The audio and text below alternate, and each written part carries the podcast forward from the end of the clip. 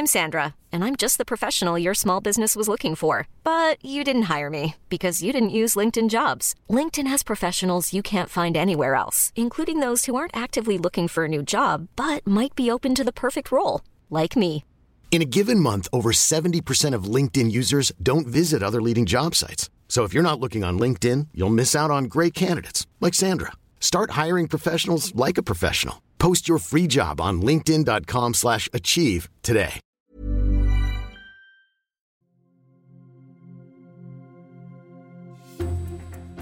Ça paraît évident, mais un dessin animé se construit avant tout à partir d'un dessin. Et c'est pourquoi, parmi la grande collection des productions françaises, on retrouve souvent des adaptations de bandes dessinées. On peut penser à Tintin, Lucky Luke, Boule et Bill, et parmi eux, il y a l'histoire de deux enfants. Un frère, une sœur, lui a un t-shirt rayé rouge et blanc, elle est coiffée de nattes blondes. Vous avez reconnu Tom Tom et Nana. Derrière ces deux petits personnages, inventés en 1977 et publiés chez Bayard Jeunesse, il y a deux femmes, Jacqueline Cohen à l'écriture et au dessin, celle qui va nous raconter l'histoire de Tom Tom et Nana, Bernadette Després. Je suis Jeanne Serrin, bienvenue dans Club Dessin Animé. Pour l'interviewer, j'ai été invitée à me rendre chez elle, dans le Loiret, à un peu plus d'une heure de Paris. Après avoir pris un train, un bus et une voiture, me voilà arrivée chez la dessinatrice, à Givrennes, pas très loin de Pithiviers. Passé le grillage, sa fille, Lucille Després, me fait la visite de cette grande maison en pierre, décorée de fresques murales peintes par son père. Il faisait très chaud ce jour-là, alors avec Bernadette Després, on s'est installé au rez-de-chaussée, dans son atelier, une tisane à la main, et on a commencé à discuter. À l'époque, quand, vous- quand le premier album sort en 1977, vous avez 36 ans, donc déjà des choses derrière vous, des choses qui ont été faites. Alors comment on arrive à Tom Tom et Nana? 36 ans, vous vous rendez compte déjà hein Eh ben, comment on arrive à ça? C'est que le, euh, c'est les journaux de Bayard qui se renouvelaient toujours. J'avais travaillé un petit peu dans des plus vieux, mais au fur et à mesure, ça se, se retransformait. Donc, Pomme d'Api pour les tout petits, et puis après, il y a eu euh, Okapi. Il fallait quelque chose au milieu. Et c'est donc qu'ils ont décidé de faire J'aime lire, en se disant que du coup, ça permettrait aux enfants de lire. Et puis, ils ont découvert qu'il fallait aussi une bande dessinée et des jeux. Alors, c'est là qu'on qu'on connaissait, je ne connaissais pas d'ailleurs celui qui allait s'en occuper de tout ça, qui s'appelait Martin Berthomier. Donc, c'est lui qui me téléphone, qui dit Bon, on aimerait bien qu'il y ait une bande dessinée. Bon, bon, ben, moi, je sais que j'adorerais qu'il y ait une bande dessinée régulière comme ça. Seulement, je sais que c'est pas moi qui vais inventer les histoires. hein. Alors donc, c'est là que je suis allée, puisque je connaissais Jacqueline, je suis allée la chercher. T'as rien à faire Bon, bah alors c'est très bien, puisque t'as rien à faire, on va euh, créer une, une bande dessinée. Alors, comme on disait déjà dans la rue, les commerçants, euh, euh, du coup, on a décidé de faire un petit restaurant. Oui, justement, je voulais savoir pourquoi vous aviez choisi d'inscrire cette histoire dans un petit troquet. euh, Ben, parce que euh, un restaurant peut être tenu par une, une petite famille, donc forcément les enfants sont là aussi. Et du coup, on a créé tous les personnages. Enfin, on a pensé à Monsieur Dubouchon qui faisait la cuisine, la, la femme qui tenait la caisse, et qu'il fallait une dame pour faire la vaisselle, et puis euh, un serveur. Et puis on a inventé qui est au moins la grande sœur et Tom Tom et Nana, qui sont le- les, les gamins qui permettaient de s'intéresser le plus possible aux enfants qui ont entre 6 et 9 ans. Et donc vous, vous occupez du dessin euh, au début. C'est un dessin qui est très fin finalement. C'est le, le- comme on dit que c'est comme Tintin, le, le trait à la Tintin. Comment vous avez appris à dessiner, vous?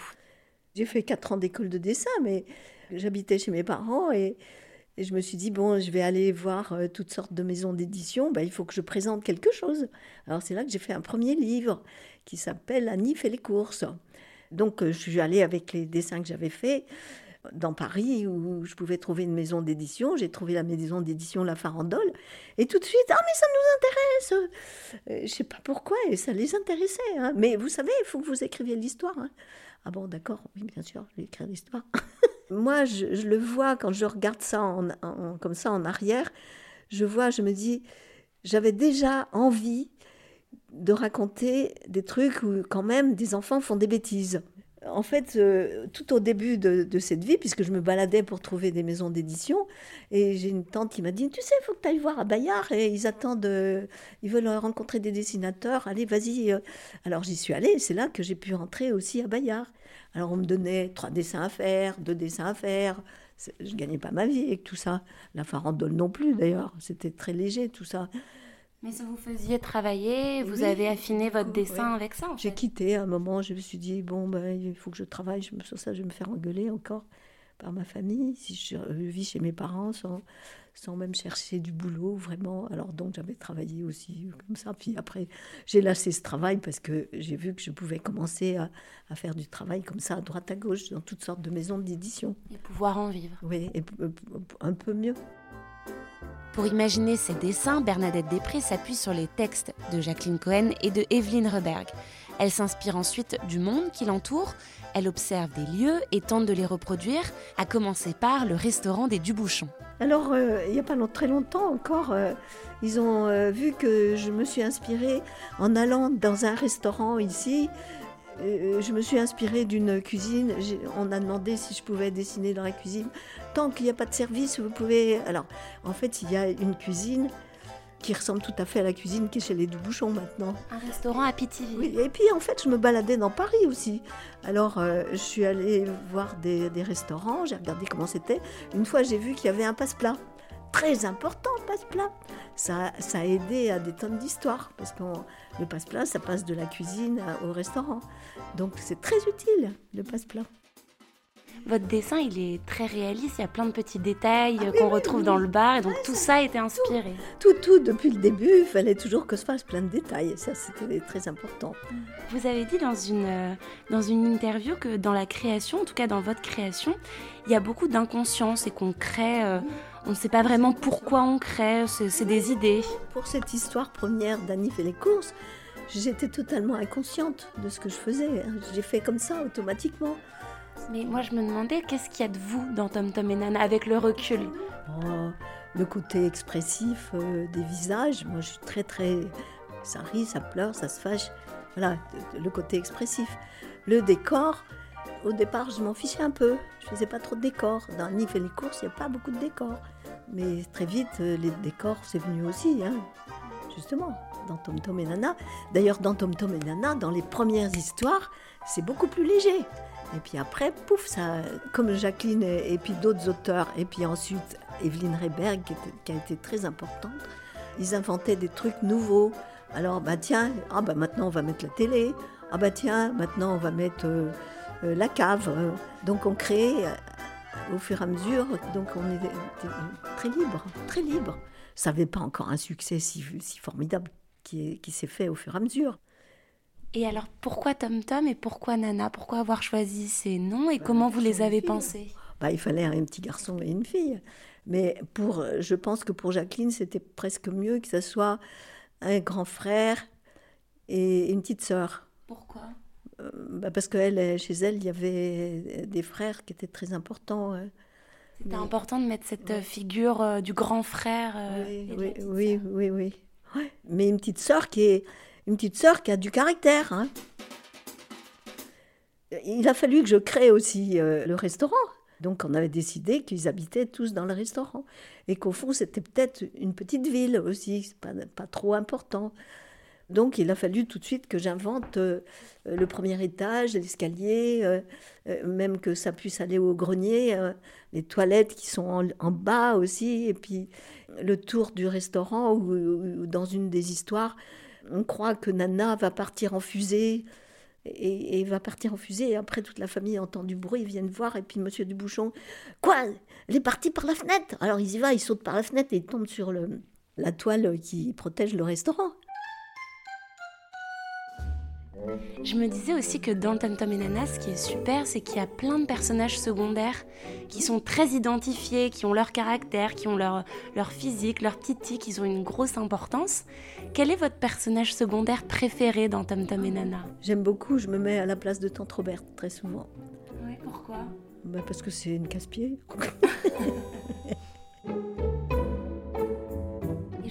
je me demandais, est-ce que quand vous, vous étiez en train de créer Tom Tom et Nana, est-ce que c'était des histoires très instinctives ou est-ce qu'il y avait quand même la volonté de développer une morale, notamment avec ce personnage de Tante Robert Non, non, non. Il n'y avait pas du tout ça. Parce qu'on s'adresse quand même à des enfants, donc on se demande est-ce qu'on cherche à instruire l'enfant sur quelque chose ou pas? Il, faut, il fallait que ça soit drôle et comique, donc de temps en temps, il faut qu'ils embêtent un peu les parents.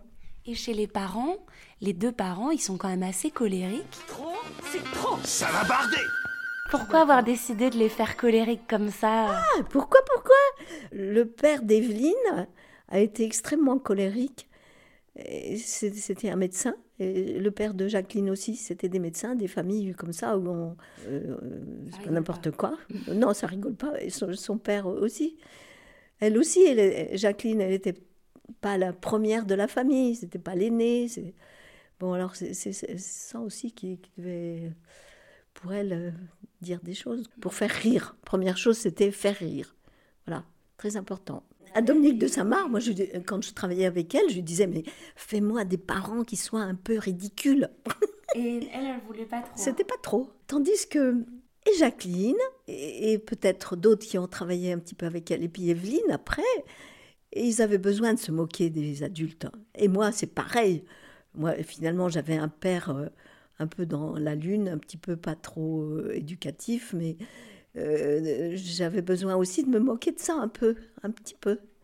Donc, je crois qu'elles avaient des parents, Evelyne et Jacqueline, qui piquaient peut-être un, peu des colères. Ou... Un peu trop. Il y avait un petit, oui, un petit peu trop. En faisant cette série, moi, de podcasts, je cherchais des dessinateurs, des créateurs de dessins animés, et je ne trouvais pratiquement aucune femme. Et en fait, je suis très contente de, vous avoir trouvé, et en fait, de, réaliser que Tom Tom et Nana a été créé pratiquement exclusivement par des femmes. Est-ce que... Ah euh, c'est génial ça. Ça s'est fait comme ça, c'est parce que j'ai rencontré Jacqueline, et après, il y a eu quand même des auteurs masculins hein, au départ. Il y en a un qui est resté au moins plus de 13 histoires, quelque chose comme ça. Hein.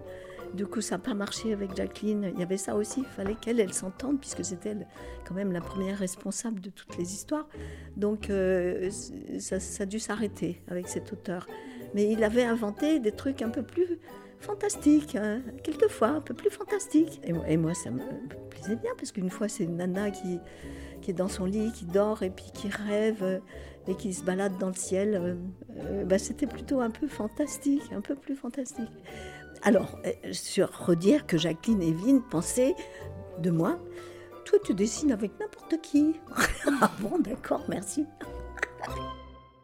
20 ans après la publication des premières histoires de Tom Tom et Nana, la bande dessinée va être adaptée en dessin animé et diffusée d'abord sur France 3 puis sur Canal J. Les épisodes connaissent un grand succès et très récemment, en 2019, une nouvelle adaptation est réalisée mettant toujours en scène les histoires de Jacqueline Cohen et Bernadette Després. Et donc, quand le dessin animé se crée, finalement, vous, quel rôle vous avez dans cette création? On vous consulte ou pas forcément? Ah oui, le, sur le premier, il m'avait beaucoup, beaucoup consulté. Comment est la chambre de Tom Tom et Nana? Comment est la chambre des parents? Comment est ceci? Alors j'ai fait des tonnes de dessins. Hein. Puis on m'a dit à, Bayard, euh, fais attention parce que faut pas qu'il pique tous tes dessins sans te donner des sous quand même. Il y a un peu ça aussi, ça. Bon, donc j'avais quand même beaucoup aidé. Et puis après, j'ai dit, mais écoutez, j'ai trop de travail. Parce que à ce moment-là, Tom Tom et Nana continuaient à fond. J'avais pas le temps de faire encore plein, plein de dessins. Donc ça s'est arrêté, ils se sont débrouillés tout seuls. J'étais un peu méfiante euh, des dessins qu'ils avaient sortis de là. Mais quand même, je vous dis, en voyant les premiers films où on nous avait invités pour qu'on voit le résultat de ce qui se passait, je trouvais que du moment que les histoires sont là et qu'on les retrouve, il n'y a pas de problème. Ça, doit être étrange de voir son dessin euh, animé à l'image. le premier, j'aimais pas trop. Voilà. Et c'est le second, j'ai beaucoup plus apprécié comment euh, les dessins avaient été copiés. On, fait que, que de regarder. Hein. C'est pas nous, on, ne dirige pas du tout tout ça. Hein.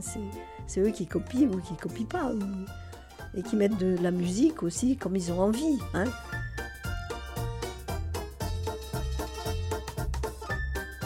Moi, je, je, critique pas. Parce que je me dis, on a bien de la chance qu'il y ait des gens qui poursuivent tout ce travail et qui font revivre toutes ces histoires et qui le font, le font pas mal du tout. Quoi. Parce que grâce à ces adaptations, il y a plein de jeunes aujourd'hui qui ne connaissent pas forcément euh, la bande dessinée, mais qui ont accès grâce au dessin animé en fait. Parce que les épisodes sont disponibles sur euh, YouTube, sur les plateformes. Tout, oui. J'ai vu que récemment, vous aviez obtenu plein de récompenses. Vous avez obtenu un Fauve d'or à Angoulême en 2019. On vous a fait une exposition euh, en 2020 en septembre 2020. Et puis vous avez même reçu une Légion d'honneur. Ah oui, oui, oui. Je me demande, est-ce que cette, euh, cette reconnaissance, elle est arrivée quand même euh, assez tardivement? Et qu'est-ce que ça fait, de, après toutes ces années de travail, d'obtenir ces reconnaissances un peu officielles? Qu'est-ce que ça fait? J'ai eu tellement de plaisir à passer 40 ans à écrire et à, faire des dessins un peu partout. Et ceux qui, me reconnaissent comme ça, mais ça fait très plaisir, franchement. Euh, pendant le confinement, moi, je me suis jamais embêtée. Hein. Il y a tout le temps eu des gens qui ont dit C'est possible que vous nous fassiez un dessin pour, euh, pour le mariage de ma soeur, mon frère ou de je sais plus qui.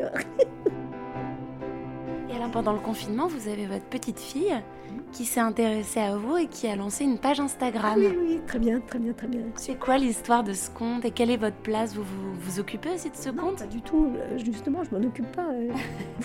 c'est ça qui est bien. Oui, c'est très très bien. Ouais. Mais par, par ça, il y a des gens qui téléphonent et qui essayent de me contacter aussi. J'ai absolument rien contre euh, ce fait de se faire connaître comme ça. Ça me gêne pas. C'est même un, un vrai plaisir. Merci beaucoup. Ah bah très bien, parfait.